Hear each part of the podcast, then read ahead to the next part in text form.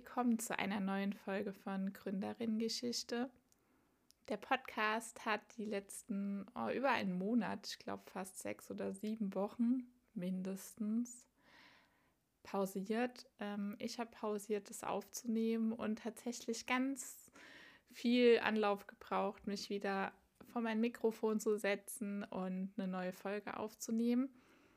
Aber dazu dann später mehr in der neuen Folge. Ich freue mich aber auf jeden Fall wieder den neuen Versuch zu starten. Und der Podcast lebt ja vor allem davon, ehrlich und vor allem den, den Weg der, der Gründung zu erzählen, die Hürden, die Aufs, die Ups. Und ähm, ja, daher nach äh, verschiedensten Gesprächen mit Freunden und Bekannten habe ich mich dann doch jetzt heute endlich hinsetzen können und eine neue Folge aufnehmen können. Aber zuallererst, für die, die neu sind und denken, was macht die Frau überhaupt? Was gründet sie? Es heißt Gründerinnengeschichte, aber was gründet sie denn für ein Unternehmen? Kurz und knapp, auch wenn du es schon weißt, ähm, nochmal zusammengefasst. Also, ich gründe ein Schuhlabel für Damenschuhe mit für Größe 41 bis 46 schön, feminin, ästhetisch und vor allem zeitlos. Also im Prinzip die Grundausstattung, das kleine Schwarze für den Schuhschrank der Frau mit einer größeren Schuhgröße, als die Industrie glaubt, was Standard sein soll. Zudem, was ich immer mehr merke, mein Schuhlabel verkauft oder möchte nicht nur Schuhe verkaufen. Mein Schuhlabel ist von mir für all die anderen 2,5 Millionen Frauen in Deutschland und alle die Männer oder Menschen, die sich in einem weiblichen Erscheinungsbild zeigen wollen, ein Ort und ein Zuhause, wo sie an Bedeutsamkeit und Zugehörigkeit gewinnen, wo sie gesehen werden und die Schuhe sind im Prinzip von, von mir quasi designt, weil ich das Thema in die Hand nehme, aber letztendlich, ich könnte zu einem Maßanfertiger gehen und mir die Schuhe, die ich will, machen lassen. Ähm, wäre einfacher, wäre auch für mich günstiger. Aber mir ist es ein Herzensanliegen, für all die ganzen Frauen Möglichkeiten zu bieten, die Schuhe zu bekommen, denn letztendlich sind unsere Schuhe unsere Möglichkeit, uns in unserer Weiblichkeit auszudrücken. Und indem die Industrie uns vergisst, haben wir halt weniger Möglichkeiten. Und dafür bin ich da und bin mitten in der Prototypentwicklung. Am nächsten Montag habe ich die erste Passprobe, weil ich im Prinzip auch das Muster bin, der Musterfuß bin und die Schuhe auch vorher trage und ausprobiere. Also die sind quasi äh, approved von mir und so ein bisschen wie bei HIP, dafür stehe ich mit meinem Namen.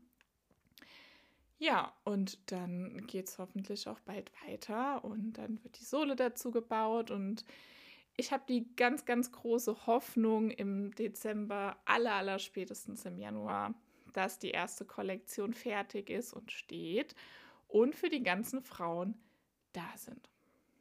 Das zum einen. Zum anderen, wenn du, Frau, wenn du selbst eine Frau bist mit der großen oder größeren Schuhgröße, letztendlich sind das ganz normale Größen wie eine 38 oder 39 auch, und das Problem kennst. Ich freue mich, wenn du dich bei mir meldest. Ich möchte ein kleines Kaffeetreffen für die großen Frauen ins Leben rufen, weil ich euch Menschen, euch Frauen einfach alle gerne kennenlernen möchte. Ähm, mir wichtig ist, was, was du für Werte hast, was dich beschäftigt, was dir wichtig ist und was dir an Schuhen wichtig ist. Weil, wie gesagt, letztendlich mache ich die Schuhe für jeden Einzelnen von, von uns, für dich und und wenn du keine Frau mit der, mit der Problematik bist, aber Frauen kennst, gib es gerne weiter. Und ähm, ja, über meine Homepage www.katharinaruel.de könnt ihr mich erreichen. Schreibt mir da gerne einfach eine E-Mail und ähm, ja, und ich freue mich einfach von dir zu hören.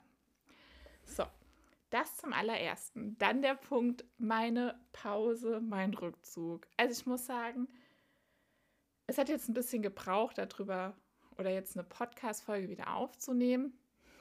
Grund im Prinzip war gar nichts äh, Schlimmes, aber ich habe einfach mal eine, eine Pause von sozialen Medien gebraucht, um mal mich wieder zurückzunehmen und mal zu überlegen, was ist mir wichtig, wo will ich hin, ist es das gerade, was ich tue.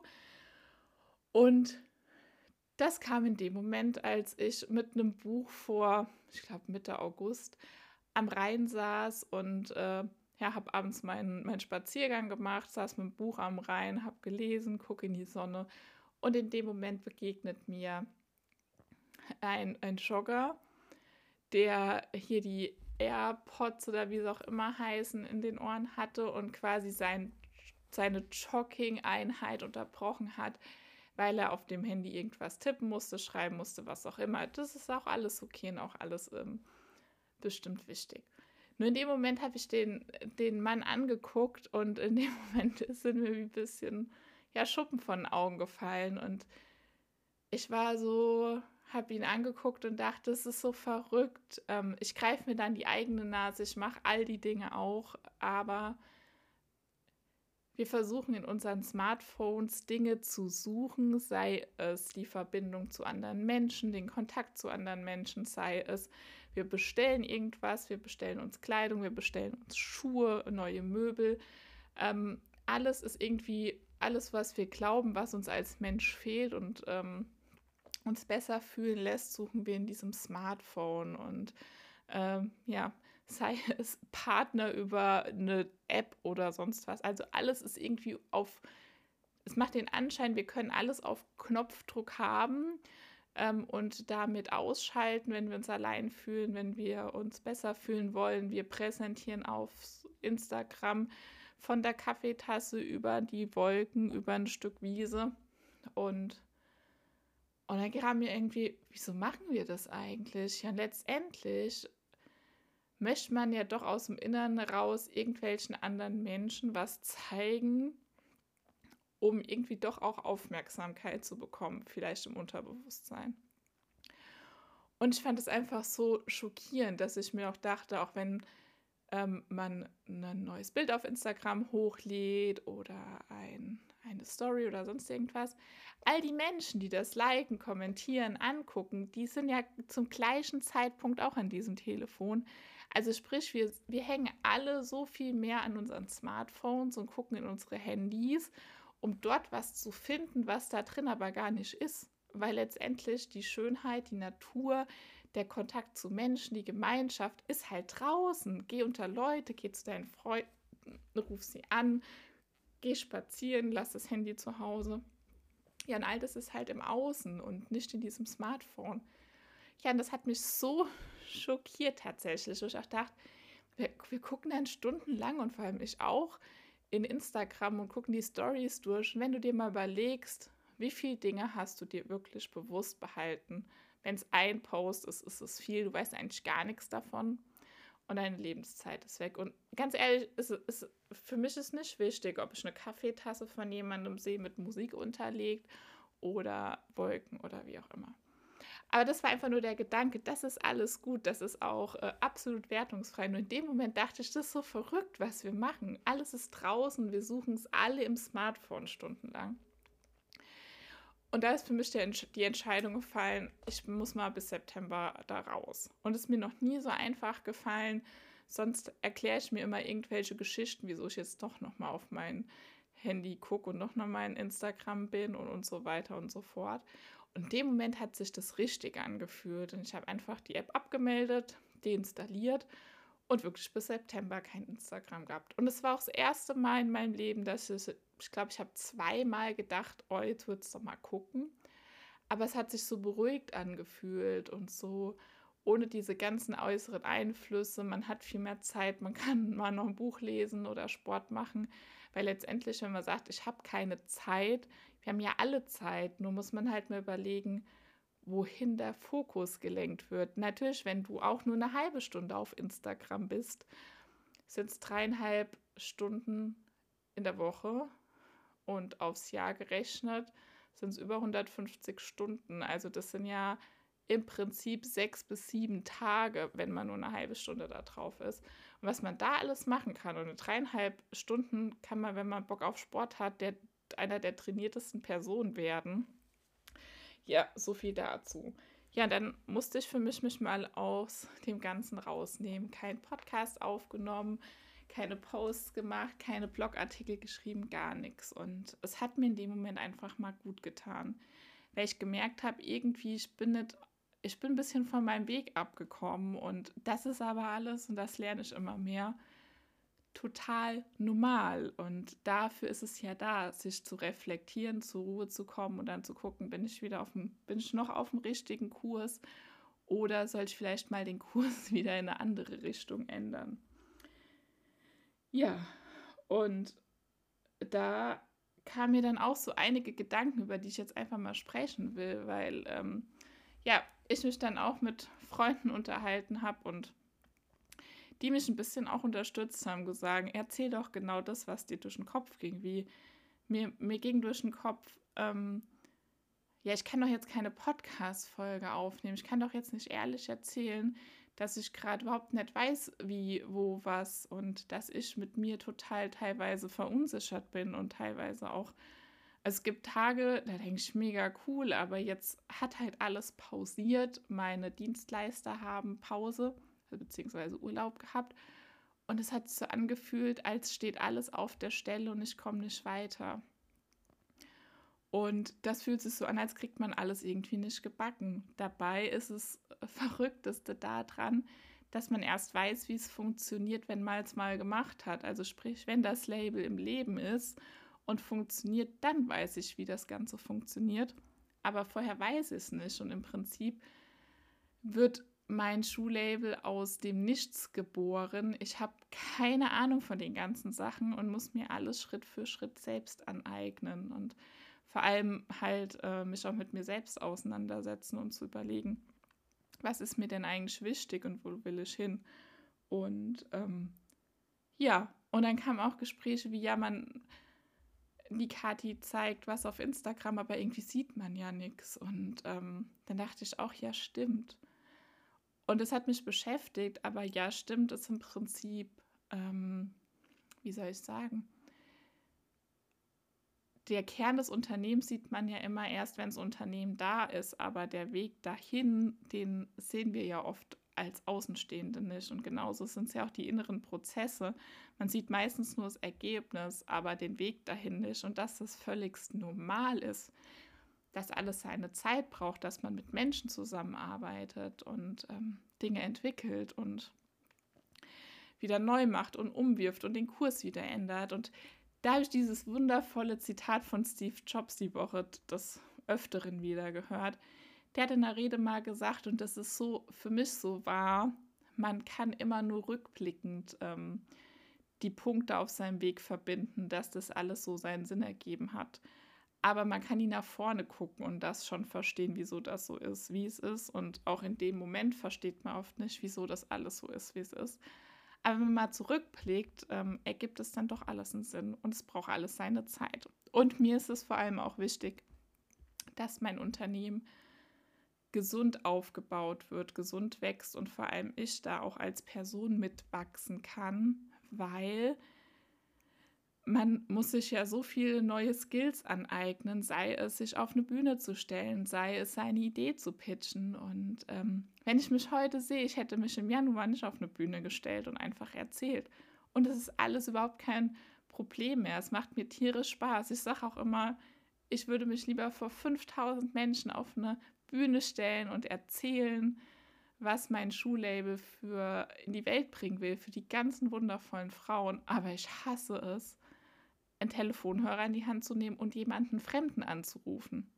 Wenn ich die Person kenne, wenn ich das Unternehmen kenne, ist es überhaupt kein Thema, aber für mich eine fremde Person anzurufen, ist der absoluteste Albtraum. Aber auch das kann sich ja nur nach und nach entwickeln. Und ja, und so saß ich da und habe gemerkt, hier, ich komme nicht vorwärts. Ich ändere meine Finanzplanung. Ich habe mit Banken oder mit meiner Bank gesprochen und das ist alles toll ähm, weil jedes Unternehmen und eine Bank ist ja im Prinzip auch ein Unternehmen, ist ja dafür, jedes, also hat, jeder hat ja ein anderes Ziel. So, und jetzt habe ich versucht ähm, oder immer mehr gemerkt, ich habe die letzten acht Monate Businesspläne, Finanzpläne gemacht, obwohl ich eigentlich nie einen richtigen Plan machen wollte, im Sinne von nicht, dass ich keinen Plan habe, weil im Prinzip die ganzen Monate und Jahre Vorbereitung sind ja im Prinzip auch Pläne, aber ähm, keinen richtigen Businessplan zu machen, weil im Prinzip muss man sich mal überlegen, für wen macht man diesen Plan und diese Pläne macht man für andere Leute. Und die Pläne sind wichtig, wenn die Finanzierung über eine Bank todesnotwendig ist und man auch unbedingt will, dass das über eine Bank funktioniert. Oder man dreht es und möchte unbedingt einen Investor drin haben. Oder wie auch immer. Also für die ganzen Parteien sind diese Pläne ausschlaggebend.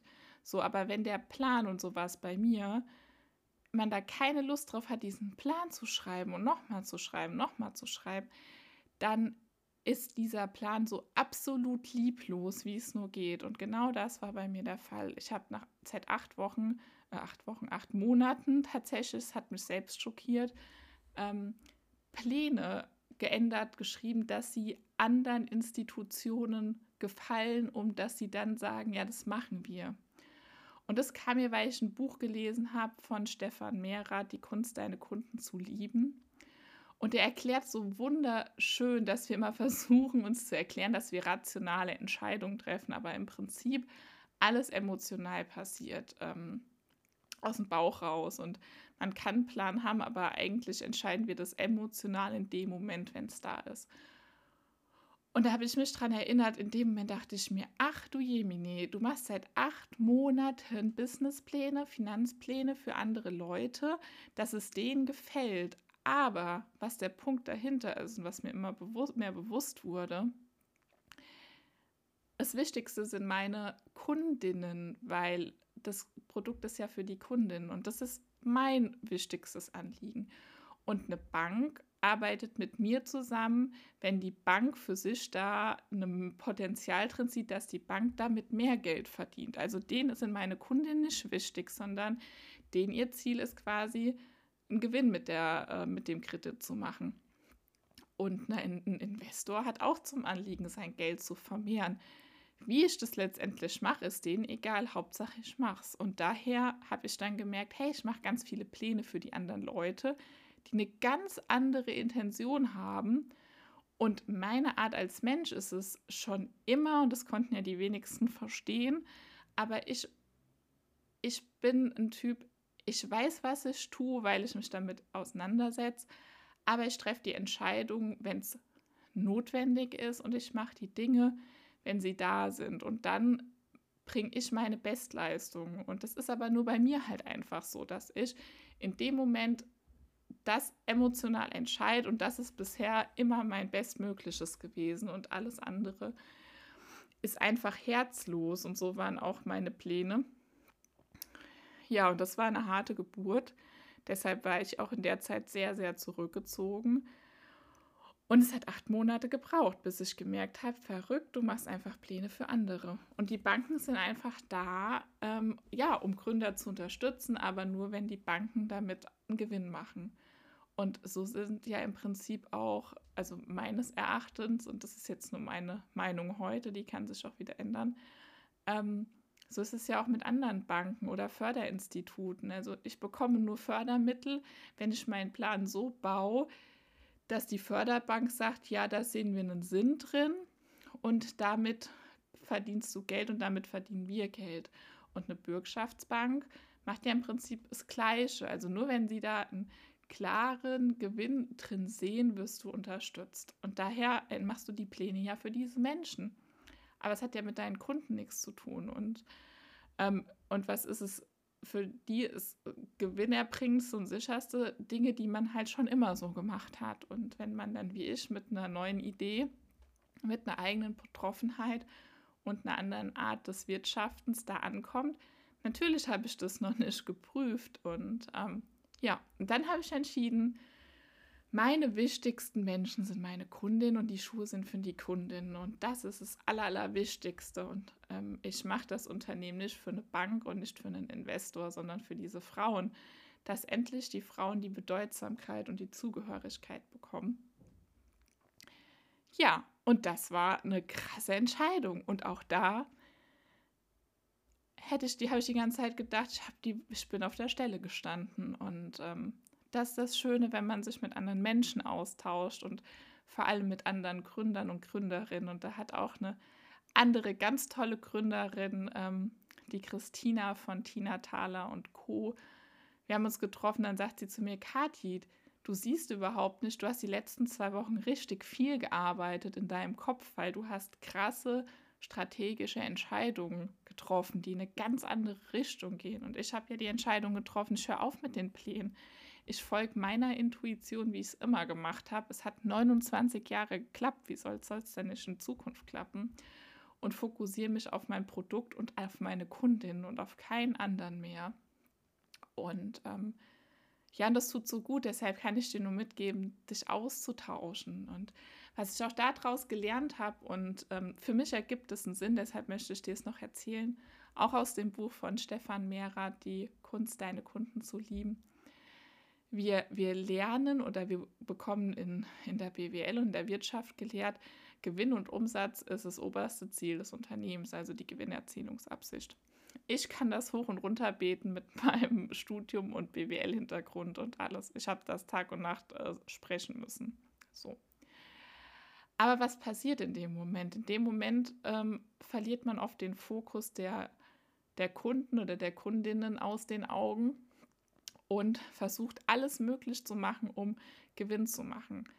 So, und wenn du aber ein Produkt in die Welt bringen willst, wo du weißt, du Du löst ein wirkliches Problem und das Problem ist da und das Problem wird nicht künstlich erzeugt. Also sprich, ähm, die Frauen, die einfach keine Schuhe kriegen und meine aus meine Modelle sind wirklich nur die Basic-Modelle. Das ist nichts Abgefahrenes, sondern coole, feminine, klassische Modelle. So. Und das Problem besteht. Und in dem Moment, ähm, in dem man, also jetzt an, an meinem Beispiel, dieses Problem löst und das wirklich für die Kundin macht, dann stehen die Kunden im Fokus und nicht die Gewinnerzielungsabsicht. Jetzt kann man natürlich sagen, ja, aber du musst ja auch irgendwie Geld verdienen, weil das ist ja wichtig und das ist auch so. Letztendlich muss man mit seinem Unternehmen Geld verdienen, weil nur wenn man mit dem Unternehmen Geld verdient, kann man bestehen bleiben und sich noch mehr um die Kundinnen und deren Anliegen kümmern und um äh, sich um andere Dinge zu kümmern. Also je mehr Gewinn man macht, das musste ich auch lange lernen, ähm, aber ohne dass man irgendwas in den Markt pressen muss, weil das eigentlich kein Mensch braucht. Ähm, je mehr man da verdient, desto mehr kann man einfach auch bewegen und sich genau um die ganzen Themen kümmern. Nachhaltige Themen, eigene Projekte für die Umwelt und sei es Tierschutz, sei es ähm, Menschen zu schützen, zu entwickeln und Pro Hilfsprojekte anzunehmen. Das braucht es. Und genau das ist der Punkt wenn die Kundinnen merken, hey, es geht um mich und wir lieben die Produkte und die werden für mich gemacht, dann kaufen die Kundinnen, weil die emotional das unbedingt wollen. Ähm, dein Produkt. Und dann ist quasi ja, da ist ja irgendwann Gewinn und Umsatz da.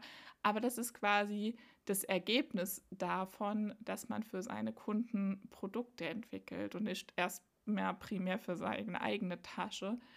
Und das Streben eines Kunden, wenn er unfassbar zufrieden ist, sollte ja auch sein, dass dieses Unternehmen weiter besteht. Und dadurch muss man das halt unterstützen, indem man die Produkte kauft. Und wenn man es andersrum macht, wenn man beispielsweise ein Produkt erfindet, ähm, was eigentlich keiner unbedingt braucht, aber man möchte halt irgendwie ein Startup gründen. Das kann funktionieren und das ist auch super. Also das ist auch komplett wertungsfrei. Nur jetzt einfach mal meine Perspektive. Und ähm, eigentlich gibt es dafür gar keine Kunden oder eigentlich gibt es dafür auch kein Problem. Ja, dann muss man ja unglaublich viel Marketingkosten aufwenden und unfassbar großen Aufwand, um den Menschen zu suggerieren, dass sie irgendeinen Mangel haben, den sie eigentlich nicht haben, um das dann die Menschen losgehen, dass sie das kaufen, weil sie glauben, dass sie das brauchen, ähm, weil sie dann diesen künstlichen Mangel haben. Und das kann ja auf Dauer nicht funktionieren, weil man muss mal ja jedes Mal wieder so viel aufwenden, dass dieses Produkt gekauft wird. Und deshalb ist mir so wichtig und so eine schöne Möglichkeit, das, was ich an in dem Schuhlabel mache und gründe, sind wirklich alles Kosten, die wichtig sind und im Zusammenhang mit dem Produkt für die Kundin und mehr nicht. Und das ist halt auch mein großes Ziel, dass es nur das kostet, was es wirklich kosten muss, damit es ordentlich produziert ist und eine super Qualität hat und ähm, ja, das Unternehmen damit leben kann und sich weiterentwickeln kann. Aber das war es auch schon. Also sonst soll davon keiner wirklich Nutzen haben, weil eigentlich das Produkt für die Kundin ist. Ja, und das zum, zum Thema Gewinnerzielungsabsicht und äh, wo es hingeht und was mich da beschäftigt. Und ein letzter Punkt, äh, der mich die letzten Wochen beschäftigt und äh, zum Nachdenken Denken anregt. Und ich möchte es dir einfach einfach mal mitgeben zum Nachdenken oder auch nicht. Aber ich habe immer mehr so nachgedacht, was wir tun und in welchem äh, Hamsterrad wir uns befinden und von morgens aufstehen, Jobs suchen, Geld verdienen, um sich was zu kaufen, sich zu hoffen, dass bald Urlaub ist oder Feierabend, um dann unsere Rente zu sichern und uns Wertanlagen zu kaufen und Häuser zu kaufen. Und eigentlich leben wir für die Zukunft. Und ja, wir haben das so gelernt und ich weiß auch noch keine Lösung dazu. Aber ich habe echt mal drüber nachdenken müssen, dachte mir, hast du jemals schon einen Vogel gesehen, der 20 Vogelnester baut und davon 19 vermietet? Das war so der, der Gedanke, der mich die letzten Wochen umtreibt. Und das ist so verrückt, weil kein anderes Lebewesen in der Natur ähm, sichert sich seinen Raum für in 30 Jahren, weil wir wissen es ja gar nicht, ob wir da jemals äh, landen. Also letztendlich haben wir ja nur heute, weil wir wissen nicht, was morgen ist und übermorgen oder in 10 oder in 20 Jahren. Vielleicht sehen wir in 10 Jahren die Radieschen von unten, vielleicht aber auch schon übermorgen. Das weiß kein Mensch. Und das bewegt mich gerade so ein bisschen oder das wollte ich dir einfach mitgeben, auch für, für deine Entscheidungen im Leben falls du an einem Punkt stehst, nicht weißt, soll ich es machen, soll ich es nicht machen. Ich kann nur sagen, wenn du irgendwas hast, versuch's, weil wenn du es nicht versuchst, dann bist du schon gescheitert und du hast nur dieses eine Leben und die Dinge, ja, das ist so System, ja, es ist so, aber nur du selbst kannst was ändern und wenn du anfängst, dann kannst du schon echt viel bewegen. Und wenn das dann noch seine Kreise zieht, dann kannst du noch mehr bewegen und ähm, so sehe ich halt, dass sich dann was vorwärts bewegen kann. Und wie gesagt, hast du schon mal einen Vogel gesehen, der 20 Vogelnester baut und davon 19 vermietet? Das war die Folge für heute. Es ist schon mal wieder so lange zu gesprochen zu haben. Ich bin jetzt erstmal alles losgeworden. Wie gesagt, wenn du Lust hast, wenn du Frauen kennst, wenn du die Frau bist, die auch das gleiche Problem hat wie ich und Lust hast, beim dem ersten exklusiven Treffen für Kaffee und Kuchen dabei zu sein im Oktober. Den, das Datum nenne ich noch und äh, da den ersten exklusiven Einblick in die Schuhe und die Modelle und die Designs zu bekommen, dann freue ich mich von dir zu hören und sag einfach bis bald.